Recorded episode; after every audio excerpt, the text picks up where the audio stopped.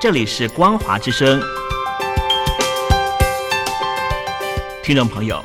从现在开始，请您一起来关心最近发生的新闻事件。欢迎收听《光华随声听》。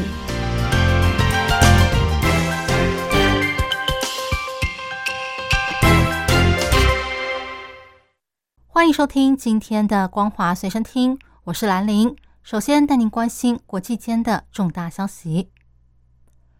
中国最近发布了二零二三年的新版地图，把之前协议由中国跟俄国分治的黑瞎子岛完全划入了中国。专家认为，由此可见，中俄之间不可能有真正的友谊。莫斯科当局只是碍于目前的情势，不得不容忍而已。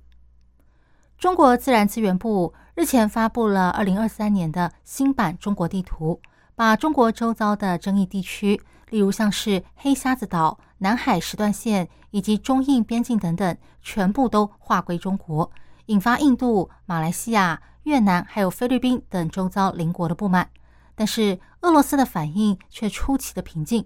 俄罗斯外交部发言人沙卡洛娃还否认中国侵占了俄罗斯的领土，说两国之间的边界问题早就已经化解了。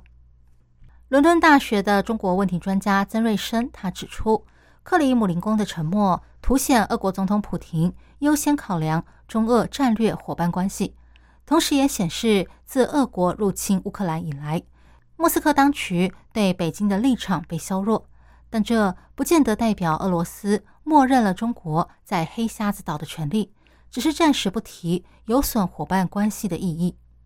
外国媒体认为，中国选择这个时间点发布新版地图，可能就是算准了俄罗斯目前没有可以讨价还价的筹码，因为自俄乌战争开打以来。莫斯科严重依赖中国，许多消息人士认为，俄国跟中国不可能有真正的友谊。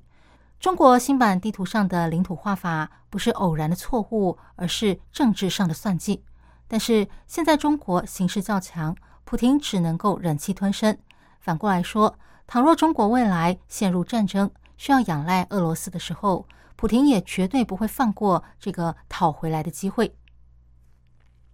中国政协委员周小平的妻子，同时也是歌剧演员的王芳，日前在被俄军占领的乌克兰地区大唱苏联的红歌《克秋莎》，被批评是以低级红来拖累中国的外交，因此衍生的负面影响难以估计。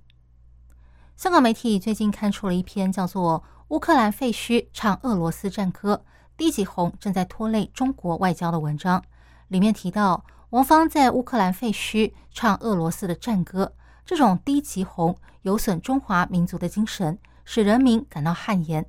而且，中国外交部也没有针对此事公开表态，相关的新闻报道跟微博发文也被删光，凸显出这是王芳的个人行为，不代表中国官方。可是，这种做法已经严重拖累了中国的外交。乌克兰市民沃洛达斯基。在接受媒体访问时提到，无论如何不能在乌克兰人被大屠杀的犯罪现场高唱苏联红军的歌曲，这是一种变态或精神疾病，不尊重枉死的乌克兰人。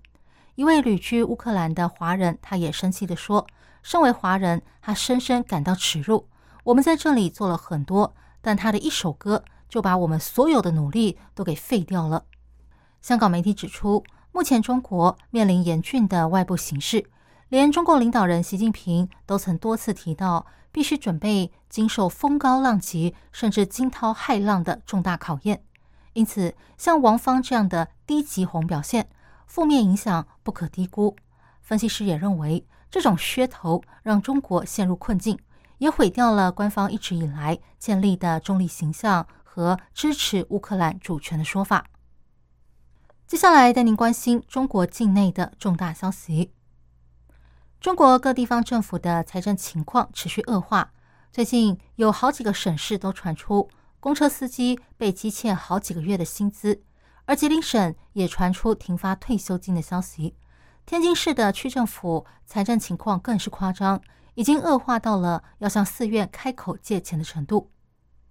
最近有一篇来自天津公车司机的求助文章在网络上流传。他说自己从六月到现在，薪水一直迟迟没有进账，如今就靠着父母的补贴度日，保险也被断了，只能够自费买药。还有天津的居民说，包含河北区在内，至少有四个区政府财政吃紧，已经有好几个月都没有发薪资给公务员了。一些官员甚至到大悲寺向住持借钱，不过对方也跟他哭穷。今年八月，山东泰安市因为积欠薪资长达五个月，导致许多公车司机扬言要罢工。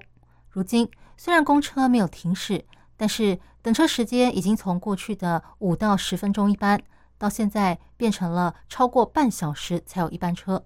员工私下透露，以前积欠薪资还能够内部消化。但现在连公车都没有办法充电了，因为没有钱缴电费，导致公车停驶。而这已经不是秘密了。住在山东胶州市的张先生说，当地的许多乡镇公务员还有事业单位的员工，已经有好几个月没有领到薪资了。其他像是青岛、高密等地的公务员，今年春节之后没有发工资，或是只发部分的情况屡见不鲜。而在吉林九台市。许多退休教师因为领不到按月核发的退休金，集体到市政府前面抗议。而在武汉市江岸区，当地政府已经不再拨款给慈善机构，要他们自己想办法。中国除了各地方政府财政紧张之外，房地产业也是持续低迷，许多房地产开发商债台高筑，接连传出了违约事件。继恒大集团、碧桂园。远洋集团出事之后，同样属于百大房地产企业的北京石流集团董事长魏维，前几天在媒体沟通会上当众下跪，痛哭流涕的恳求地方政府、金融机构还有供应商再次相信他们，显示这间公司的经营情况非常不乐观。崔伟说：“欢迎金融机构对石榴集团进行各种调查，以便延续正常贷款。”因为再多的资产也无法解决因为挤兑造成的问题，还说他愿意用自己的生命做出信誉担保。十多年前在中国网络上活跃、专为弱势女性跟性工作者仗义直言的流氓燕叶海燕，最近在网络上公开求助，说她已经退出公益圈十年了，但是她的丈夫最近依然被地方政府逼迫搬迁。就因为她是个名人，叶海燕过去在捍卫女权这个领域上建立了响当当的名声，而她最有名的一项举动，就是在二零一三年五月轰动全国的海南小学校长性侵女童事件。当年海南万宁的一所小学，他的校长带着六名女学生开房间，医院鉴定的结果显示，这些学童遭到性侵。但是事情曝光之后，警方却要求法医做第二次鉴定，结果却变成了女学生们没有遭到性侵。之后，地方政府跟校方要求家长接受私下赔钱了事。